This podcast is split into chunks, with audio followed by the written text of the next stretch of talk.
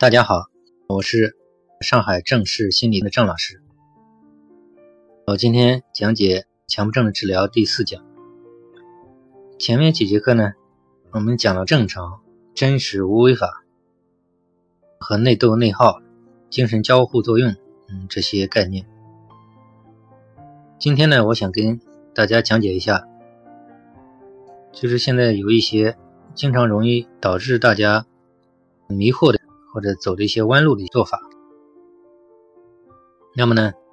我用一个概念形容它为叫弯路。前边几节课能听懂的人呢，他可能会能理解到我们讲无为法，其实也不是方法，而是说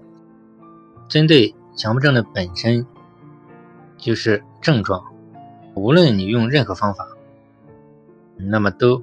不但没有用，反而有害。这个概念，相信听懂的人呢，应该还有印象。那么呢，我们呢其实并不反对各种疗法，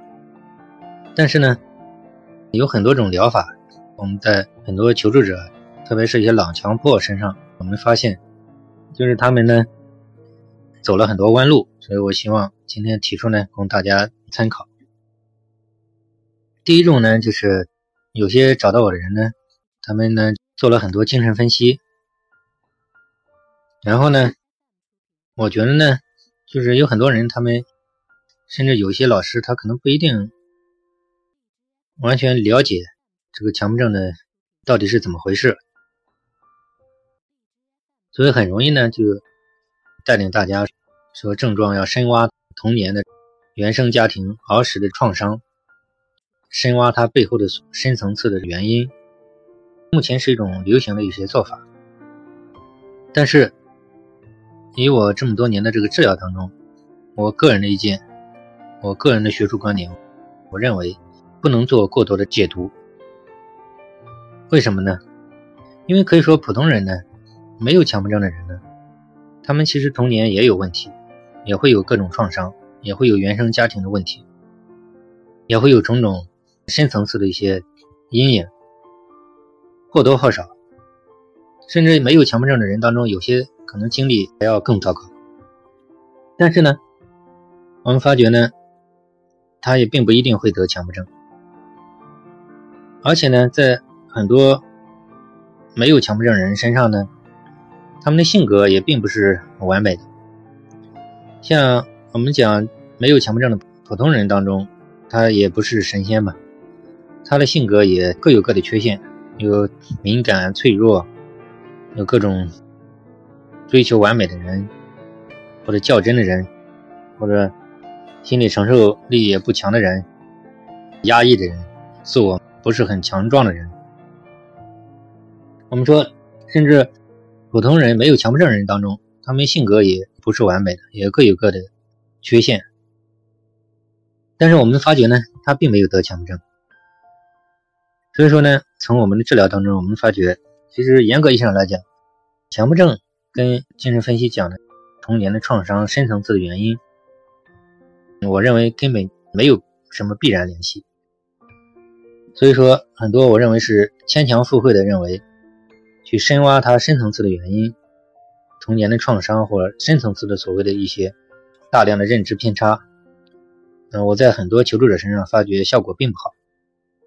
甚至很多求助者来找到我说搞得头昏脑胀，甚至越搞越糟。所以我个人是不太认同现在流行的这个说法。还有一些第二种常见的森田疗法学派，其实森田疗法是很好的，但是我认为呢，森田疗法呢，就是有很多人一开始会有效果，但是有很多求助者说到后来就没什么效果。那么问题出在哪里呢？我觉得这个呢也不算是弯路吧。如果非算是弯路，那可能就是他缺乏了一些主要的认知方面的改造。森田疗法并没有很多强迫症的求助者根本上讲清楚强迫症是怎么回事，为什么会得强迫症，所以根本的认知的错误没有很清楚的给他纠正过来，也没有设法。让他把主要的认知偏差让他自己理解，所以我认为，这就是为什么森田疗法对很多人到后期效果不理想的原因，就是他只是这样去做，知其然，不知其根本原因。很多人到后来把森田疗法当做一种消除症状的手段，这是一个常见的误区。那么，我个人理解，对很多人身上还是要配合一些。纠正一些啊主要的认知偏差，我觉得才更为有效。还有一种就是内观，现在内观比较流行，正念啊这些疗法，它会有效果。但是有很多求助者，他们来找到我，就是反馈